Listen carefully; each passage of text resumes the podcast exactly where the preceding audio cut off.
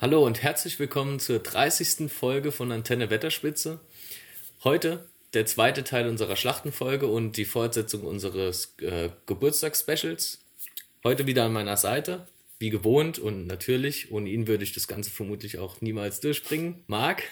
Hi, auch von meiner Seite herzlich willkommen.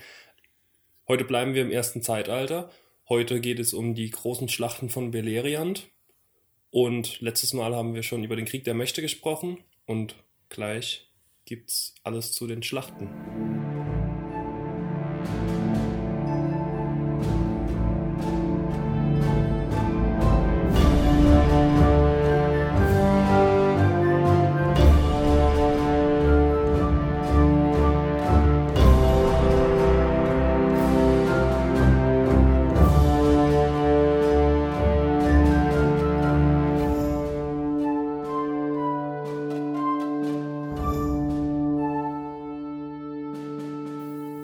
Schlachten aus dem ersten Zeitalter, die Kriege von Beleriand, ähm, fünf an der Zahl.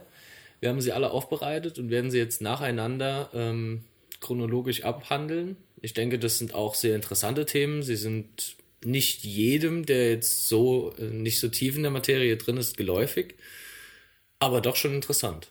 Und ähm, teilweise auch ein bisschen kritisch zu hinterfragen, zumindest so was die einzelnen Entscheidungen von führenden Heerführern angeht. Ähm, aber da kommen wir später drauf. Ja. Ja, die Ausgangssituation nach dem Krieg der Mächte war ja, dass Melkor in Gefangenschaft gekommen ist. Und 1400 im ersten Zeitalter, in den Jahren der Bäume, wird er freigelassen und kommt eben aus seiner Gefangenschaft wieder raus. Ob die drei Alter ihm wirklich geholfen haben, auf einen besseren Weg zu kommen, es ist die Wahler denken es anscheinend, es ist aber zu bezweifeln und genauso kommt es auch. Ich, ja, ich glaube auch eher, dass es seinen Zorn noch ein bisschen mehr geschürt hatte. Ich meine, er hatte jetzt auch ein bisschen Zeit, mal ein bisschen in sich zu gehen und ein bisschen nachzudenken, um viel Übel auszugrübeln. Und ich denke, das bekommen dann die Bewohner Belerians im ersten Zeitalter gehörig zu spüren. Das würde ich gerne als Folgentitel holen. Krü äh, Übel ausgrübeln. Einverstanden? Ja. Okay.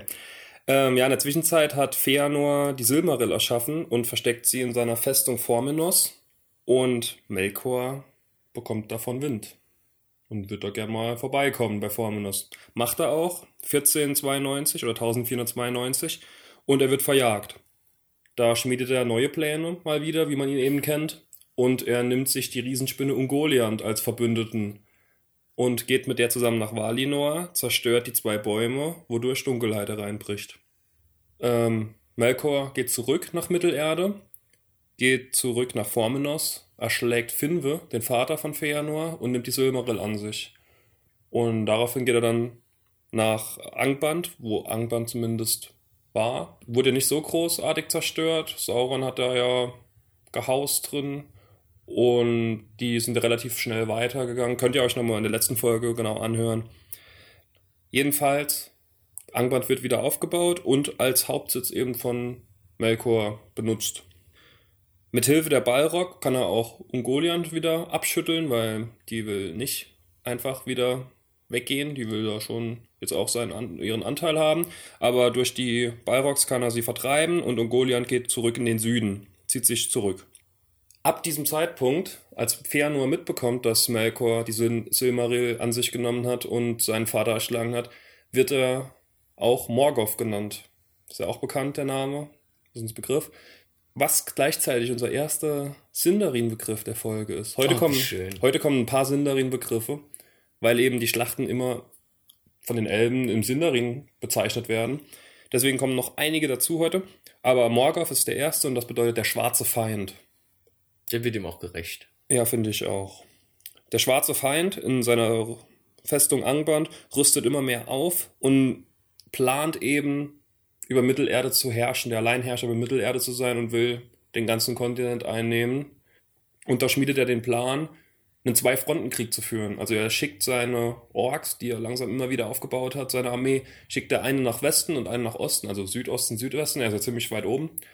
Und versucht eben von zwei Seiten da die, den Elben ein bisschen einzuheizen.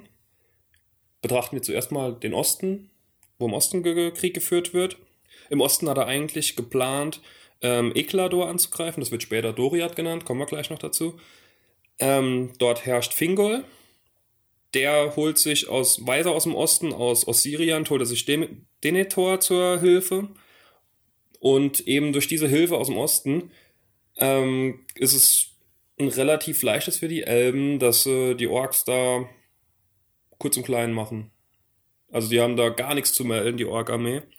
Melkor hat eben nur Orks losgeschickt, was vielleicht mit den Balrogs im Rücken vielleicht nicht die allerbeste Idee war. Er hat halt gedacht, ja, also er ist ein bisschen überheblich einfach. Ja. Er unterschätzt die Elben und schickt einfach seine läppischen Orks da los. Und die werden eben in die Zange genommen von Denethor und Fingol, von den Armeen von denen. Und am Amon Eret ist, wird, das Ost, äh, wird das komplette Ostheer der Orks komplett niedergewalzt. Denethor fällt zwar, in dieser Schlacht, aber dennoch ist der Sieg groß und es ist eben ein kompletter Sieg der Elben. Ein paar wenige Orks können sich zurückziehen und wollen wieder zurück in den Norden, aber da werden sie von den Zwergen schon erwartet und die restlichen Orks werden dort auch vernichtend geschlagen. Und ich glaube, was man jetzt noch anfügen kann, es ist nicht der Denethor ähm, aus dem Herrn der Ringe, sondern das ist ein späterer Namensvetter von ihm, sondern lange, lange vor seiner Zeit, noch im, im ersten Zeitalter. Nicht, dass da jetzt irgendwie jemand kurz eine Verwechslung genau. vor Augen hat und sich dann denkt, hä? Denethor? Dieser Denethor ist eben der Herrscher über Ossirian zur damaligen Zeit gewesen. Ein Elb. So gut wie es im Osten auch gelaufen ist, ist es im Westen leider nicht gelaufen für die Elben. Ähm, die Orks wollen Prifomba und Iklarest belagern Tun sie auch, weil die Nandor, ähm, die im Westen herrschen von Beleriand, die sind da nicht drauf gefasst und die werden auch wirklich ein bisschen überrascht von Melkor. Die sind unter der Führung von Kirdan, kennen wir auch. Und die werden eben bis zum Meer zurückgedrängt und die ganzen westlichen Lande von Beleriand werden komplett verwüstet von den Orks. Und diese Belagerung, die geht bis über diesen Krieg hinaus, über diese Schlacht. Das Fazit von der ersten Schlacht, die wir hier betrachtet haben von Beleriand, ist, es gibt keinen wirklichen Sieger. Melkor unterliegt komplett im Osten, aber gewinnt im Westen. Die Elben gewinnen eben den kompletten Osten für sich. Also die erste Schlacht ist eigentlich ein Putt. Und das Einzige, was noch wichtige, eine große Folge ist, ist, dass der Maya oder die Maya Melian legt einen Schutzgürtel um Eklador und ab diesem Zeitpunkt heißt Eklador nicht mehr Eklador, sondern Doriath. Genau. So endet auch die erste Schlacht von Beleriand. Genau. Ähm, dann kommt es relativ fix auch schon zur zweiten Schlacht. Denn die zweite Schlacht findet ebenfalls noch, also die zweite Schlacht heißt ähm, Dagor Nuin Giliath, ähm, wo wir dann noch schon zu unseren nächsten beiden elvischen Begriffen kommen. Ähm, Dagor die Schlacht, Nuin unter und Giliath die Sterne. Dago hatten wir schon letzte Folge. Genau. Schon. Ähm, gut notieren und aufschreiben, denn der Name ist auch Programm. Zumindest von dieser Schlacht. Denn, wie Marc bereits gesagt hat, ähm, Melkor hatte mit Ungoliath, der Spinne, die beiden großen Bäume in Valinor vernichtet, die auch als ähm, Lichtquellen der Welt gedient hatten, weshalb die Welt in Dunkelheit lag, da Sonne und Mond noch nicht aufgegangen waren. Feanor, ähm, sehr erzählend ähm, über den Tod oder den Mord an seinem Vater und dem Diebstahl der Silmaril, die er angefertigt hatte, ähm, zog von Valinor mit seinem Elbenheer gen äh, Osten, also nach Beleriand, und wollte sich eben an äh, Melkor oder Morgoth rächen. Die Übersetzung dauerte, glaube ich, zwei Jahre, ehe er dann mit seinen Noldor-Kriegern am Fjord von äh, Derengist im Nordosten Beleriands ankam. Melkor hatte davon Wind bekommen und hat die, äh, die, die Noldor-Krieger bemerkt und schickte ein großes Ork-Heer über, über das Gebirge der Eredvethrin, das nordöstlich äh, von Hislum lag, dem späteren äh, Elbenreich der Noldor. Das Elbenheer war noch dabei, ähm, am See Mithrim sein Lager aufzuschlagen, um dann eben auf Art Galen, äh, die große Ebene vor Angband, ähm, aufzumarschieren und eben Morgoth herauszufordern. Da wurde es von der ersten Ork-Armee über das Gebirge eben schon überrascht und in einen Kampf äh, verwickelt. Melkor schon ein, zog schon einige Tage vorher ein weiteres Ork her, das eben, wie schon Marc gesagt hat, der äh, Westen Belerians wurde komplett überrannt in der ersten Schlacht und äh, die Städte Briefsomba und Eglerest wurden belagert und dieses Belagerungsheer zog er auch nach Norden, um das Heer der Noldor abzufangen. Allerdings ähm, stellten die Elben, also die Noldor, dem Belagerungsheer, das ihre Vernichtung mitbringen sollte, ebenfalls eine Falle und äh, ja, legten einen Hinterhalt für den Hinterhalt, weshalb denn das, das Hauptheer, die ähm, Ork-Streitmächte, die über den Berg zogen, schnell geschlagen hatte. Und da die, das Ork-Heer keine Unterstützung erhielt, da ähm, Fëanors Sohn den Hinterhalt und die Belagerungstruppen abfing, ähm, auch das zweite Ork-Heer vernichtete, war die Schlacht an sich relativ klar und entschieden gewonnen. Die Schlacht dauerte ungefähr äh, dauerte zehn Tage, ehe dann am Ende dieser Schlacht im, am ersten, im ersten Jahr des ersten Zeitalters ähm, auch dann die Sonne und der Mond aufgingen. Im ersten Jahr des ersten Zeitalters der Jahre der Sonne. Der Jahre der Sonne? Mhm. Okay. 1500 vom äh, ersten Zeitalter von den Jahren der Bäume enden eben die Jahre der Bäume und die Sonne geht auf durch die Waler. Die Waler schaffen Sonne und Mond und dadurch entsteht, also dadurch kommt es zu den Jahren der Sonne. Da wird die Zeitrechnung wieder von vorne angefangen. Also das erste Zeitalter ist ja unterteilt in zwei Epochen. Genau. Und es ist dann eh schließlich Feanor, der auch das, wie schon gesagt, das Elbenheer anführt und in seinem Rausch und ähm, der Vernichtung des Orkheeres zieht er dann mit seiner Leibgarde den ähm, zurückweichenden Orks Richtung Angband hinterher und verfolgt sie tatsächlich bis vor die Tore Angbans. Als sie dann vor den Toren standen, ähm, entfesselte Melkor seine Balrog-Armee, die er vorher zurückgehalten hatte. Ähm, die hätte er vermutlich auch im ersten Zeitalter, wie du schon gesagt hast, mal äh, einsetzen können. In der ersten Schlacht. In der ersten Schlacht, ja, nicht im ersten Zeitalter, in der ersten Schlacht, Entschuldigung. Hätte ihm vielleicht auch was gebracht. Ähm, allerdings weiß ich auch nicht, hatten wir eben, glaube ich, schon, als wir vorher uns ein bisschen unterhalten haben. Ich weiß nicht, wie sehr oder wie schnell so eine Balrog-Produktion abläuft oder wie man den, wie man eine, eine Armee von Balrogs aufstellt. Vielleicht will er sich die für spezielle Momente ähm, aufbewahren, wie er sie dann jetzt auch in den fünf Kriegen tatsächlich eingesetzt hatte. Eigentlich auch immer nur so zur nötigsten Verteidigung oder wenn er dann so weit zurückgeschlagen wurde oder seine Orkheere vernichtet waren, dass er dann den finalen Schlag nochmal setzen wollte. Jedenfalls, ähm, Feanor war nur mit seiner Leibgarde unterwegs. Es waren also tatsächlich nur eine Handvoll Elben. Die hatten dann der, dieser Balrog-Armee, angeführt von ihrem Anführer Goffmog, nichts entgegenzusetzen und wurden dann dort auch von den Balrogs vernichtend geschlagen. Man sieht auch so ein bisschen irgendwie, das zieht sich jetzt über die ersten beiden Schlachten hinaus, was du auch am Anfang gesagt hast. Also manche Entscheidungen sind einfach nicht clever. Da ist einfach die Überheblichkeit ist irgendwie zu hoch. So ist es.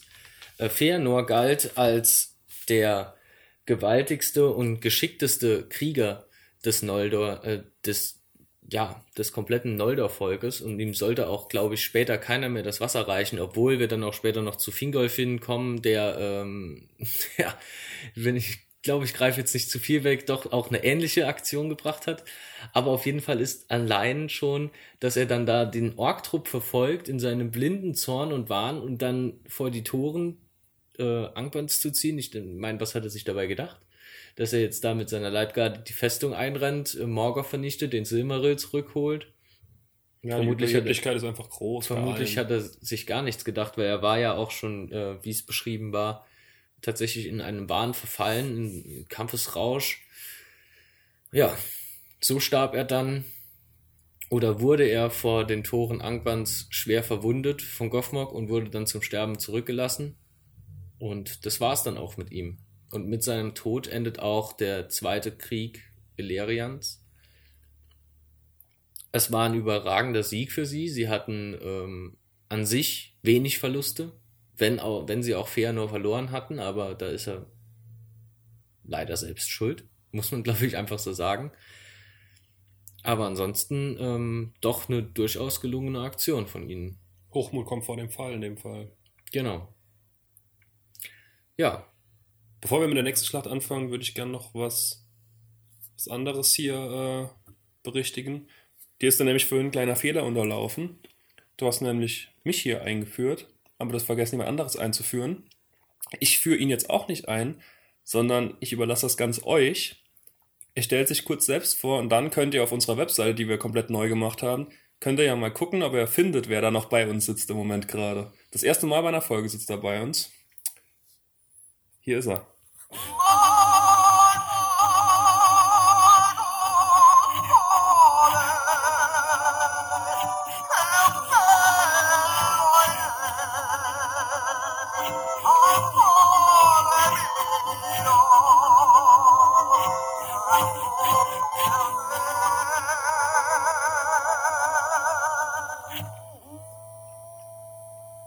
So viel dazu. Ach, das ist wunderschön.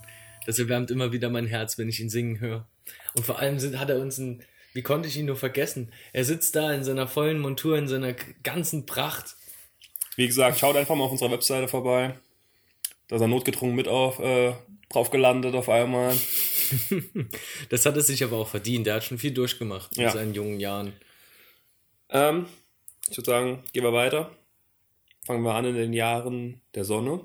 Die Sonne ist aufgegangen, es gibt einen Tag-Nacht-Zyklus, Rhythmus. Und Fingolfin ist der neue Hochkönig der Noldor. In der Zwischenzeit wird auch Nagothrond gebaut. Könnt ihr nochmal die Zwergenfolge, ähm, Kapitel 27 hören. Haben wir schon über Nagothrond ein bisschen gesprochen gehabt, wie es dazu gekommen ist. Und da die Elben eben jetzt damit beschäftigt sind, ihre ihre ähm, Regionen aufzubauen oder ihre Gebiete, sieht Melkor darin eine neue Chance anzugreifen jetzt, weil er denkt, die sind jetzt abgelenkt, die haben jetzt keinen Bock, Krieg zu führen oder die sind nicht drauf gerüstet einfach, weil sie eben jetzt alle im Aufbau sind von was Neuem. Und so führt er im Jahre 60, dem ersten Zeitalter, Jahre der Sonne, sagen wir jetzt einfach nur noch erste Zeitalter, es geht jetzt halt wieder von vorne los, aber wir sind jetzt in einer, immer noch im ersten Zeitalter der Zeitrechnung, äh, im Jahre 60 schickt er Orktrupps los in Richtung Dorfonion und beginnt damit die Dagor Aklarep. Aklarep, unser nächstes Wort, bedeutet glänzend ruhmreich. Was auch schon ein bisschen vorgreift, dass es die äh, ruhmreiche Schlacht ist. Für wen sehen wir jetzt? Nämlich die Orktrupps, die gehen nach Dorfonion und einige kleinere Trupps davon gehen weiter in den Süden, sowohl in den Osten als auch in den Westen. Die Elben sind jedoch im Gegensatz zu Melkors ähm, Überlegungen darauf gewappnet und Egnor und Ankrod ähm, können den Haupttrupp vor Dorfonion stoppen und hinhalten, bis Verstärkung kommt. Im Westen schlägt Fingolf hinzu und kann die kleinen Trupps, die sich ein bisschen vorgezogen haben in die Länder rein, kann er zurückschlagen und komplett vernichten. Ähm, aus dem Osten von der Armee kommt Metros und schlägt ebenfalls die kleinen Trupps zurück. Und so können die, ähnlich auch wie in der ersten Schlacht, wieder so die Orks in der Zange nehmen und den Haupttrupp, der vor Dorfonion äh, gehalten wird, können sie angreifen und vernichtend besiegen eben einfach. Die Orks versuchen sich zurückzuziehen und ziehen sich auch in die Ebene von Argalen zurück und flüchten. Allerdings waren die Elben darauf auch mehr oder weniger vorbereitet, dass die halt flüchten, sobald es eng wird und stellen sie auf dieser Ebene und können bis auf den letzten Ork vernichten. Kurz und knapp, die dritte Schlacht wird vernichtend und ruhmreich geschlagen von den Elben und Melkors Armee wird bis auf das letzte reduziert. Ähm, nach der Vernichtung der Orks rücken die Elben weiter und ziehen bis zur Ebene vor Angband vor und belagern die Festung fast 400 Jahre lang. Genau. Und eben nach diesen 400 Jahren Belagerung, ähm, genau genommen waren es 395, aber wir werden jetzt weiter von 400 sprechen, weil das ist halt klar, wie, das ist ein kleiner Unterschied, der wenig bis gar nichts ausmacht. Ähm, da kam es zur Schlacht des jähen, des jähen Feuers, dem dritten großen Krieg Beleriands oder auch der Dagor Bragolach. Nächste elbische Begriffe. Pragol, heftig, plötzlich und Lach, die Flamme. das beschreibt schon ziemlich gut, wie es jetzt weitergeht, denn eben nach den 400 Jahren Belagerung hat sich dann Melkor, der in der Zwischenzeit in seiner Festung ähm, eine riesige Armee aus Orks, Trollen, Balrogs und Drachen gezüchtet hat. Jetzt hat er neben seinen Balrogs auch noch Drachen. Ähm, und unter anderem auch Glaurung, den äh, Vater der Drachen und den zweitgrößten, der in Mittelerde gewandelt ist, so wie ich das richtig im Kopf habe. Da kommt, glaube ich, später noch ähm, im Krieg des Zorns äh, an Kalagon der Schwarze hinzu. Der ist nochmal wesentlich größer, aber für hier im ersten Zeitalter tut's Glaurung auch, denn Melkor durchbricht die Belagerung ähm, vor und äh, durchbricht die Belagerung Angbans ähm, mit einem überwältigenden Feuerstrom, indem er aus ähm, den Sangorodrim äh, und den Eisenbergen. Das sind die, die großen Berge, die auf Angband drauf sind. Ähm, vulkanartig sind, sehen schon so ein bisschen aus wie so ein Schicksalsberg, sind halt nur drei und riesengroß. Und aus denen lässt er überwältigende Feuerströme auf Adgalen nieder und verbrennt die komplette Ebene mitsamt allem, was sich darauf befindet. Darauf wird auch das komplette Elbenheer verbrannt. Die Ebene, auf der Ebene wird nie wieder irgendetwas wachsen weshalb sie dann ähm, ab dem Zeitpunkt dieser Verbrennung auch an V-Glyph erstickender Staub genannt wird. Vorerst würde nichts mehr wachsen. Ja, vorerst. Wir kommen später nochmal dazu. Da wächst dann vielleicht doch nochmal ein Grashalm. Auch wenn es aber auch einen äh, traurigen Hintergrund hat. Gut, weiter geht's mit der wilden Fahrt. Melkor, der jetzt erstmal die Ebene aufgeräumt hat, entsendet seine kompletten Heerscharen ähm, und lässt sie in diesem Krieg, es ist nicht nur eine einfache Schlacht, sondern es ist eher ein kleiner Krieg, der über mehrere Monate andauert, entsendet einen Teil seiner Truppen eben nach Westbeleriand und einen Teil seiner Truppen nach Ostbeleriand. Die Truppen in Ostbeleriand machen aus äh, dem Osten relativ schnell ähm, kurzen Prozess und einzig äh, Maedros und Maglor halten in Himmling, einer kleinen Elbenfestung, ähm, den Heerscharen Melkors stand. Maedros ist auch einer der Söhne Feanors. Es ist ähnlich wie im, wie, in, wie im ersten Krieg, nur ein bisschen umgekehrt. Also eigentlich genau umgekehrt. Im ersten Krieg, äh, den du uns vorgestellt hast, hat er im Osten keine Chance und überrennt den Westen. Und hier im dritten Krieg ist es so, dass er den Osten komplett überrennt, aber im Westen kaum eine Chance hat.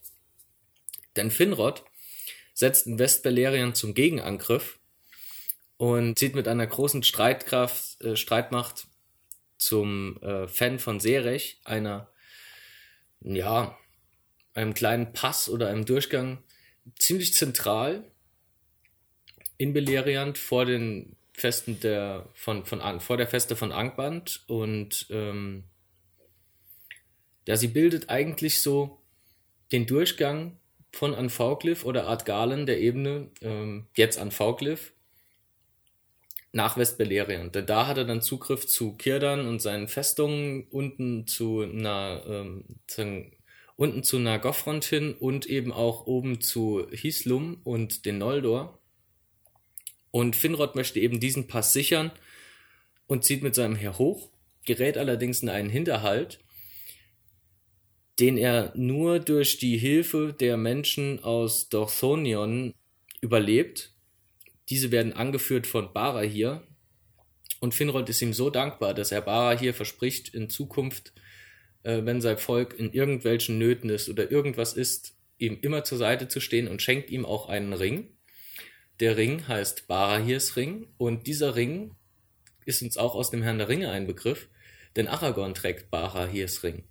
Und Aragorn ist auch, ähm, wenn schon etliche Generationen später, auch ein Nachfahre eben von diesem Menschenvolk und daher wurde der Ring immer weiter und weiter gegeben, bis er schließlich auch bei ihm ankommt. Ja, der Hinterhalt wurde abgewandt, das Fan von Serech wurde gehalten, der Plan ging immerhin auf.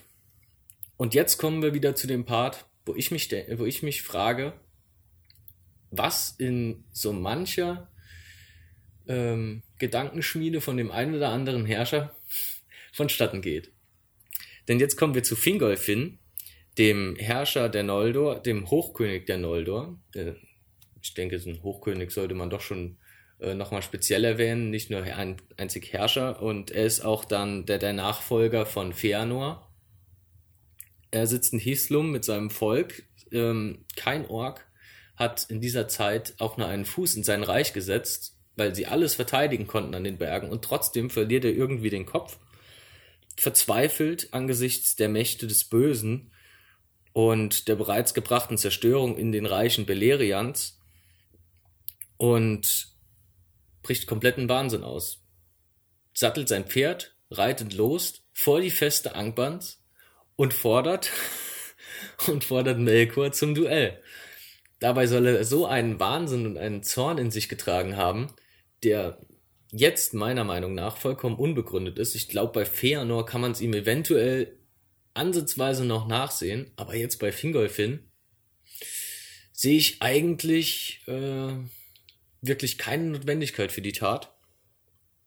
Auf jeden Fall weichen alle Kreaturen des Bösen von ihm fort, weil sie eben auch Angst vor ihm haben, weil er so einen Wahnsinn ausstrahlt, bis er dann eben vor die Tore tritt und auch Melkor fürchtet sich zuerst vor ihn und tritt ihm dann nur widerspenstig entgegen. Also er möchte das zuerst gar nicht, duelliert sich dann allerdings mit ihm. Ja. Ich finde aber, das ist irgendwie so ein, so ein Mittel, das zieht sich auch später durch den Hobbit und durch den Herr der Ringe, diese Arroganz einfach. Das ist ja fast, das ist ja einfach arrogant immer teilweise, was, wie die sich überschätzen. Naja gut, ich weiß nicht, ob es arrogant ist. Die mei also sie werden ja immer als kopflos und in Raserei beschrieben. Ja. Zumindest hier im ersten Zeitalter. Ja, aber trotzdem, du gehst ja nicht dann irgendwie gegen den. Nee, das hat gar keinen Typen. Das hat gar keinen Sinn, sich einfach auf sein Schwert zu schwingen, äh, auf sein Schwert zu schwingen. Das ist ja auch schön. Und dann reitet er auf seinem Schwert vor die, vor die Tore Angbans und möchte dann mit seinem Pferd Morgoth herausfordern. Ja. ähm, das ist. Wie der Bachelor mit dem Schwan. So benutzt er das Pferd. Ja. Ich weiß nicht. Ich denke, Fingolfin ist uns eigentlich, also jeder, der so vom ersten Zeitalter ein bisschen hört, hört auch mal von Fingolfin. Und Fingolfin ist doch, auch wie er beschrieben wird, einer der edelsten und mächtigsten Herrscher der Noldor und auch einer der größten Krieger dieser Zeit, was er dann auch in dem Duell beweist. Aber ich mache jetzt erstmal noch, wie das Duell ausgeht. Morgoth tritt ihm zu, äh, entgegen, als Waffe trägt er den Unterwelthammer Grond und ähm, der Zweikampf wird beschrieben als der unfairste Zweikampf zwischen Gut und Böse jemals. Es ist quasi eine verschlimmerte Version von David gegen Goliath. Ähm, wobei unser Fingolfin äh, am Schluss nicht siegreich hervorgeht, sondern er kann Melkor lediglich sieben schreckliche Wunden zufügen, die muss man ihm aber auch zugute ähm, ja, gutheißen. Dass sie schrecklich sind. Sie sind schrecklich, denn sie heilen nie wieder. Mhm. Melkor wird diese sieben Wunden bis ans Ende seiner Tage tragen und da er ihm auch schlimme Wunden am eine äußerst schlimme Wunde am Fuß zugefügt hat, während Melkor ihn zertreten hat, humpelt Melkor von nun an. Ähm, Fingolfin hat diese ganze Tat, das habe ich mir auch noch rausgeschrieben, äh, mit Ringel vollzogen, seinem Schwert. Ich dachte mir schon, wenn ähm, Melkor, wenn ich Melkors Waffe erwähne, dann sollte ich auch Fingolfins Waffe erwähnen. Und Melkors Waffe wird ja dann später auch von Sauron aufgegriffen, als er dann Minas Tirith belagert. Ähm, schickt er ja auch den großen Rambock, ist ja auch der Unterwelthammer Grond. Vielleicht hat er da ein bisschen Nachsehen gehabt, Melkor ein bisschen vermisst. Ähm, kann gut sein, oder? Was kann denkst du? Ja, Gut. Fingerfin stirbt auf jeden Fall. Ähm, Welch Wunder. Und sein, sein Tod ähm, ist auch das Ende dieses Krieges. Beleriand ist jetzt allerdings offen. Der Osten ist ja komplett überrannt. Seine Truppen oder sein stehendes Heer zieht Morgoth zwar zurück, jedoch, ähm, wie schon gesagt, es ist einfach offen und in den kommenden Jahren wird es in Beleriand dann immer wieder zu Plünderungen und Scharmützeln zwischen Orks geben, da die jetzt einfach äh, tatsächlich brandschatzend durch Beleriand streifen und auch alles kurz und klein hauen, was so einem kleinen Orktrupp dann auch mal vor die Füße fällt. Das ist auch nicht ganz so schön, dass es dann zu sowas kommt, aber ähm, immerhin haben sie nicht ganz verloren. Und ich finde auch, dass Melkor hier in diesem Krieg seine Drachen und Glaurung zu, also speziell Glaurung, zu wenig eingesetzt hat. Ich denke, wenn er mit den Drachen auch mal ein bisschen weiter ausrücken würde als seine Festung, dann hätte der tatsächlich mit Valerian in kürzester Zeit kurzen Prozess gemacht. Aber komplett. Ich meine, das sieht man ja auch schon, wie er dann die Belagerung gelöst hat mit den Drachen und mit dem Feuermeer, den er da über die Ebene entsendet hat, dem Feuerstrom, weshalb dann die komplette Ebene verbrannt ist. Ja.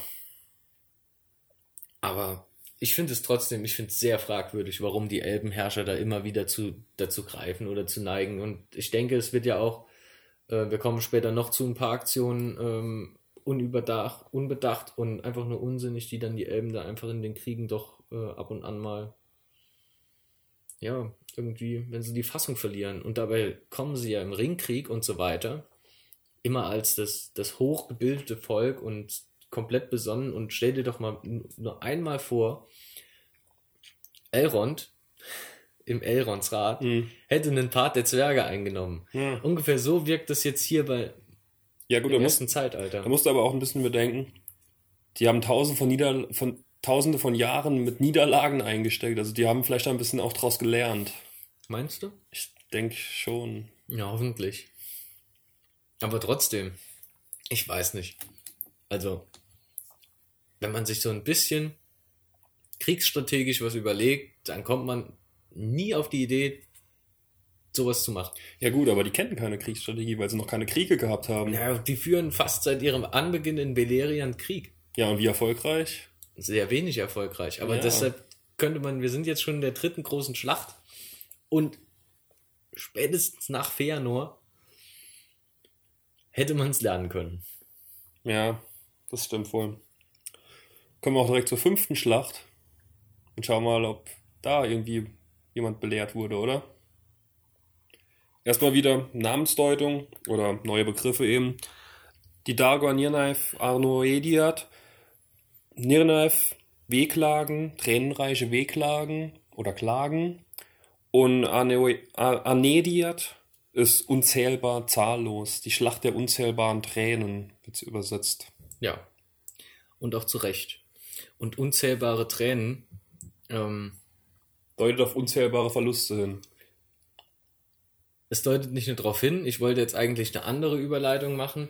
Ich glaube, unzählbare Tränen kann man auch hier an dieser Stelle nach der Schlacht wieder über ihre Kriegsstrategie vers äh, ja, vergießen. Ähm, erstmal zur Ausgangslage.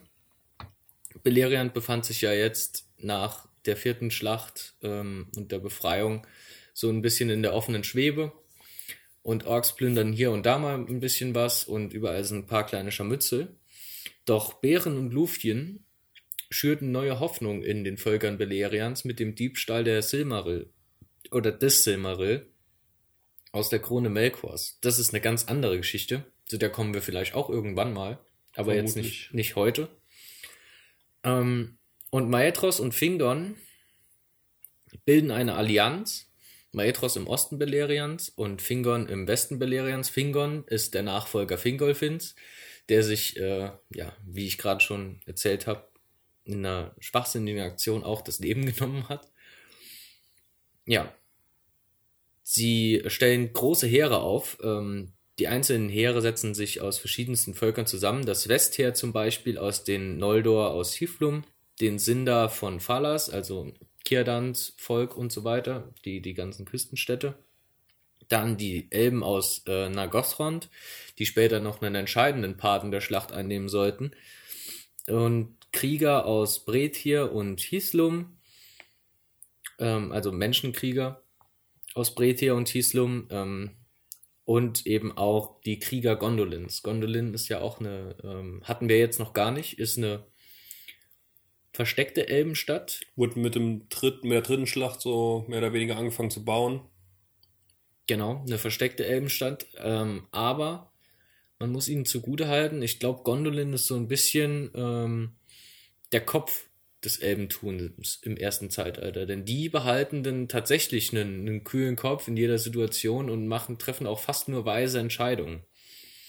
Ähm, Gondolin ist auch der Grund, warum sich das Heer Morgoths ähm, nach der vierten Schlacht, das habe ich jetzt eben vergessen noch äh, anzumerken, aus Ostbelehrern zurückzieht. Er hätte ja sein Heer da einfach stehen lassen können, ähm, aber da Gondolin eben eine versteckte Stadt ist und Morgoth nicht wusste, wo Gondolin liegt und er Respekt vor dieser Stadt hatte und noch vor einer anderen Stadt, da habe ich jetzt aber gerade den Namen vergessen. Es waren zwei versteckte Städte, wobei die andere aber auch lange nicht so bedeutend ist wie Gondolin.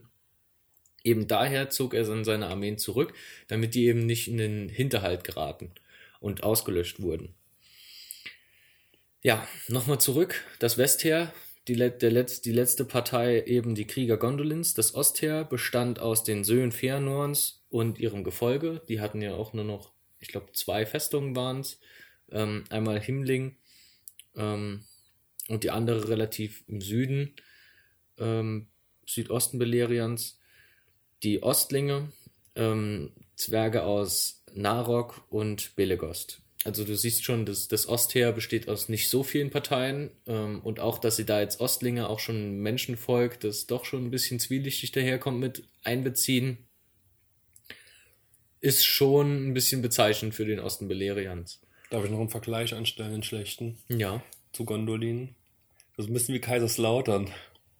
Inwiefern? Ich glaube, in Deutschland weiß keiner, außer man wohnt jetzt im Umkreis von 40 Kilometern um Kaiserslautern, da weiß keiner, wo Kaiserslautern liegt, aber im Fußball hat jeder Angst, dorthin zu kommen, zumindest vor drei Jahren noch.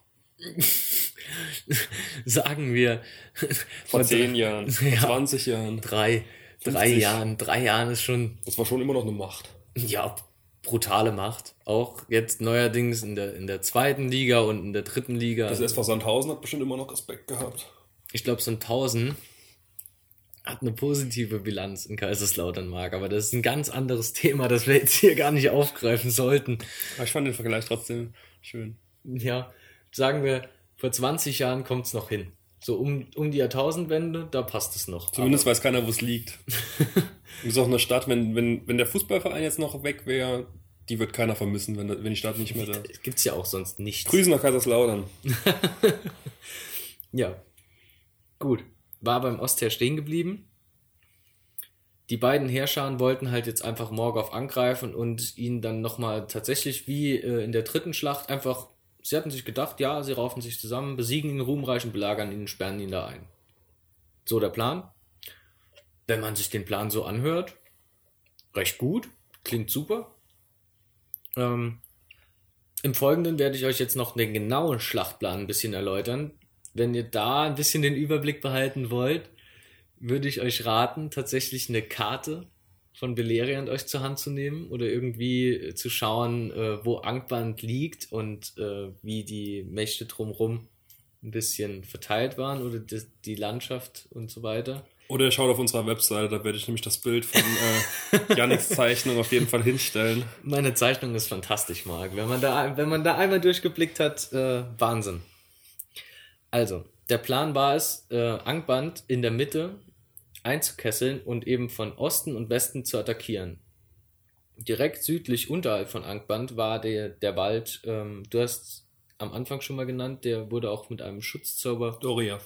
Der Wald Doriath, der mit dem Schutzzauber belegt war, sodass da keine Armee durchlaufen konnte oder durchkam.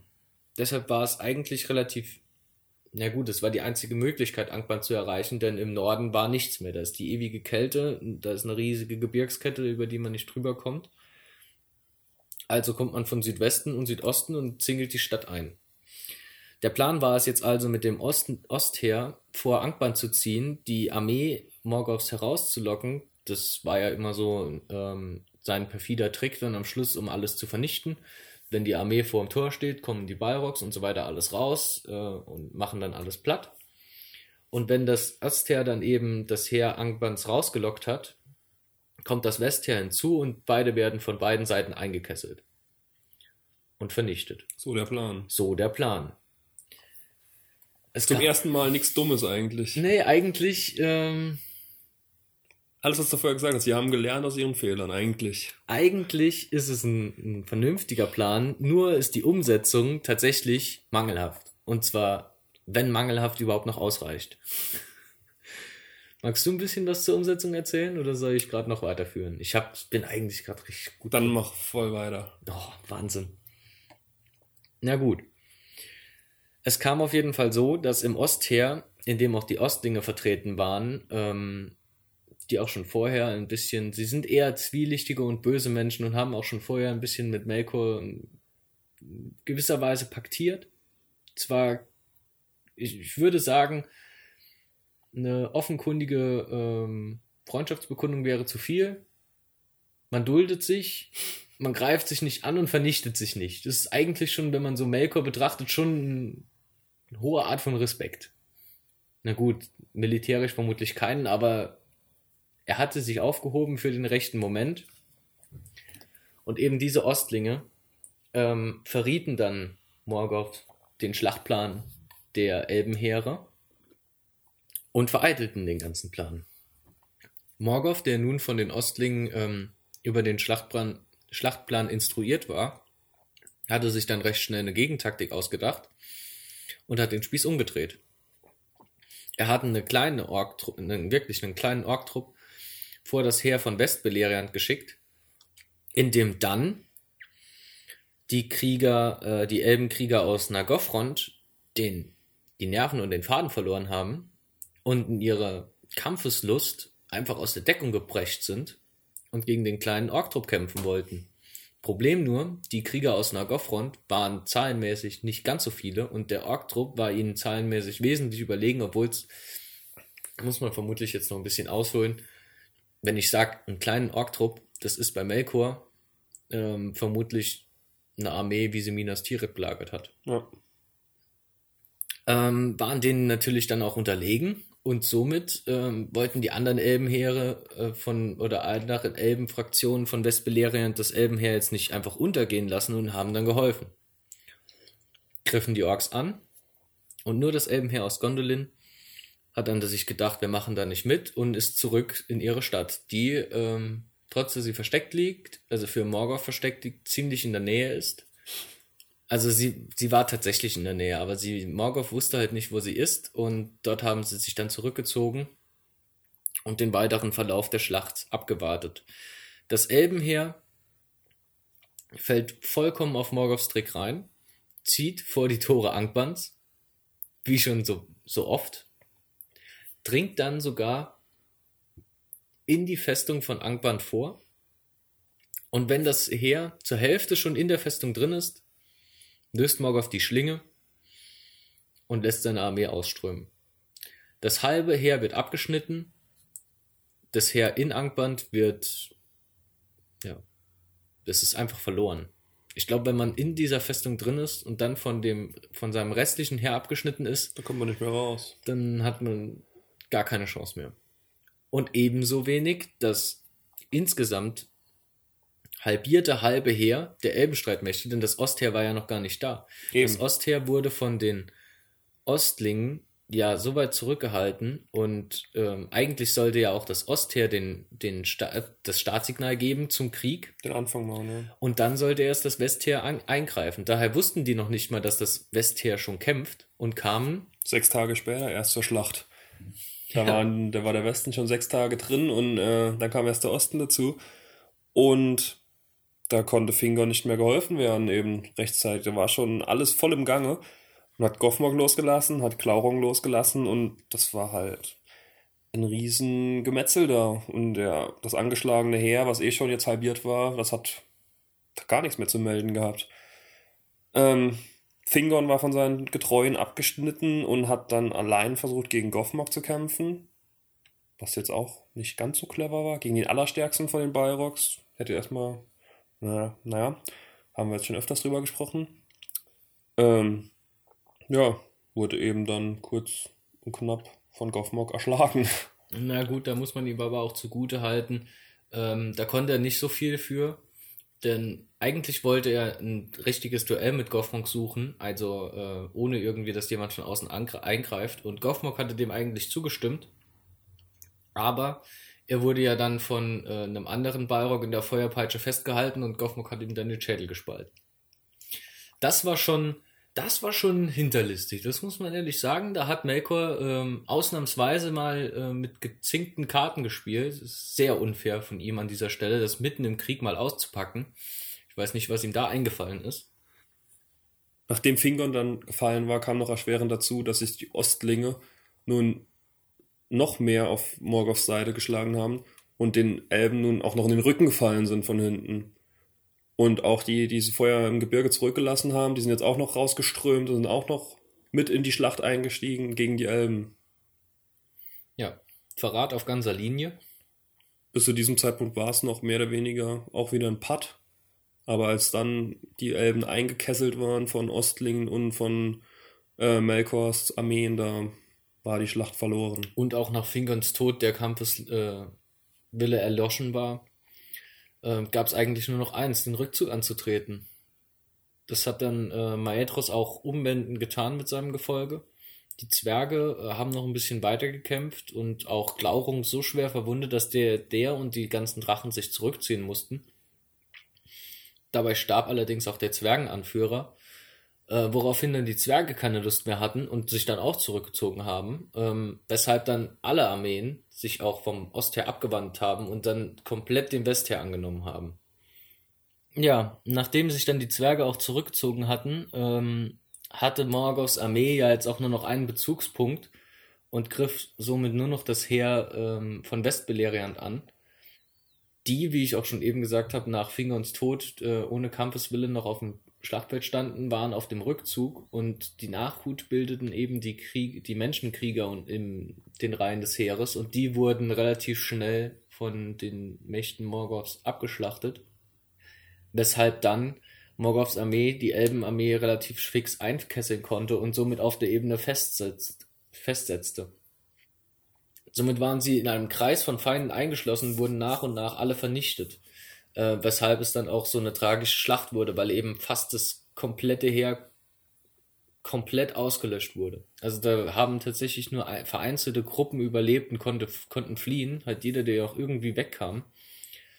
Und aus dieser aussichtsreichen äh, Situation kamen dann nochmal die Krieger Gondolins, die Elbenkrieger aus Gondolin, die sie am Anfang abgesetzt hatten, weil sie eben sich an den ursprünglichen Plan halten wollten. Aussichtslose Situation meinst du, nicht aussichtsreiche, oder?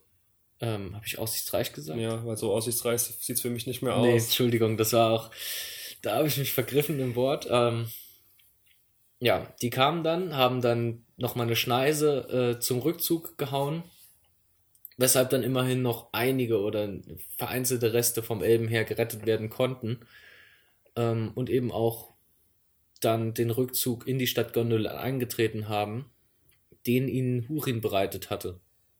Ja, Hurin hat noch eine große Rolle da übernommen. Der hat da mehr noch seine Axt geschwungen ohne Ende und hat noch jeden Ork, den irgendwie, der ihm in die Quere kommt, das hat er noch mitgenommen in den Tod. Und Melkor wollte den lebendig gefangen nehmen, das war ihm irgendwie ein großes Anliegen und hat deswegen seine Orks befehligt, alle auf den und den festhalten irgendwie. Und er hat trotzdem noch wie wild um sich geschlagen und Arme abgetrennt von Orks. Aber irgendwann waren, wurde er einfach von Leichen erdrückt, weil er so viele umgemetzelt hat, die dann einfach immer mehr auf ihn eingeströmt sind und auf ihn gedrückt haben, dass er einfach irgendwann geschlagen war, indem er von Leichen bedeckt wurde. Und so konnte er dann gefangen genommen werden von Melkor. Ja. Und genauso wie dieser Berg Orks unter dem Hurin begraben war, häuften sich auch die Menschen, Elben und Zwergenkadaver auf der Ebene. Die hat, die wurden dann zusammengeschart von Melkors Truppen da noch und wurden auf einem Berg angehäuft. Und eben dieser Berg, haben wir vorhin schon kurz erwähnt, war das einzige, wo in der ganzen Ebene noch Gras drauf wuchs ja, auf den verwesenen Leichen sollte dann später tatsächlich nochmal Gras wachsen. Und ähm, ja, dieser verheerende Untergang bildet dann auch das Ende der, des fünften Krieges von Valeriant und somit auch den Abschluss der fünf Kriege, die dann anschließend in den Krieg des Zorns münden, den wir in der nächsten Folge besprechen werden und dann somit auch unsere erste Schlachtenreihe vorerst mal zu einem Ende kommt. Ja, da haben wir das erste Teil ziemlich durchgeschlachtet. Äh, ich muss auch für meinen Teil sagen, ich bin ja froh, wenn der erste Teil vorbei ist, weil das ist echt schon eine ganz andere Nummer, hier über Schlachten zu sprechen und hier Schlachtzüge durchzugehen und so. Das ist schon doch echt kompliziert. Ja, teilweise schon. Da artet das Hobby schon fast in Arbeit aus. allerdings, allerdings. Ja, die fünf Schlachten für Beleriand sind vorbei. Gibt es sonst noch irgendwas Neues? Irgendwas zu erwähnen? Irgendwas außerhalb von Mittelerde? Wir haben uns vorgenommen, jetzt die Tage tatsächlich mal in Herr der Ringe online reinzuspielen. Stimmt. Ähm, ist schon einige Wochen her, dass wir da die Folge aufgenommen haben, wo wir es uns auch fest vorgenommen hatten. Aber ähm, der Termin steht. Wir sind gehypt, äh, voller Vorfreude. Unsere Klassen haben wir, auch schon länger. Wir werden auf jeden Fall, wir werden auf jeden Fall berichten. Ja. Ich habe noch kurz eine Netflix-Empfehlung. Ähm, Blood and Water. Südafrikanische Serie. Kann man reinschauen, ist gut. Okay. Na gut, wenn wir jetzt schon bei Netflix-Empfehlungen sind. Ähm, ich weiß nicht, also wer sie noch nicht gesehen hat, The Last Dance um Michael Jordan. Ein absolutes Gedicht für alle Sportfans. Hat mich nicht gereizt. Also ich habe es gar nicht gestartet, ich weiß auch nicht. Nicht? Mm -mm. Aber du bist doch so passionierter Basketballer, Marc. Ja, aber ich gucke nicht gern, ich spiele lieber. Ja, Michael Jordan und seine ganze Geschichte bei den Bulls, das war schon, also mein großes Glück war, ich wusste tatsächlich nicht, wie es ausgeht, weil ich in der Basketballhistorie nicht so bewandert war. Und ich habe dann auch nicht nachgegoogelt. Und am Schluss hat es mich voll gepackt. Es war wie ein wunderschöner Film. Ja, auch schon öfter das gehört, dass die halt so extrem gut sein soll, aber mal sehen. Vielleicht starte ich irgendwann da rein. Ich bezweifle es aber. Gut. Gut. Das freut mich, dass wir jetzt an unserem Geburtstag hier die, die, dass ich da noch ein Wort über die Michael Jordan-Serie verlieren konnte. Das gefällt mir gerade richtig. Kann man ja auch ab und zu mal machen. Wenn ihr jetzt hier äh, irgendwie über eine halbe Stunde an unseren Lippen gehangen habt, fast eine Stunde sogar eher, eher eine Stunde als eine halbe Stunde, äh, dann können wir auch mal sowas noch preisgeben. Dann danke fürs Zuhören, auch unsere Netflix-Empfehlungen. Wenn ihr öfter was von uns empfohlen haben wollt, könnt ihr es auch gerne in die Kommentare schreiben. Schreibt auch anderes gerne in die Kommentare zu den Schlachten. Ähm, bewertet uns auf iTunes, haben schon ein paar gemacht, habe ich gesehen. Oder Apple Podcasts. Ich weiß immer noch nicht, wie es heißt. Schreibt uns das von mir aus auch in die Kommentare. Äh, guckt auf unsere neue Webseite, guckt, wer da gesungen hat vorhin und. Oh ja, vor allem wer gesungen hat. Danke fürs Zuhören. Bis zur nächsten Schlachtenfolge. Ja. Ciao. Tschüss.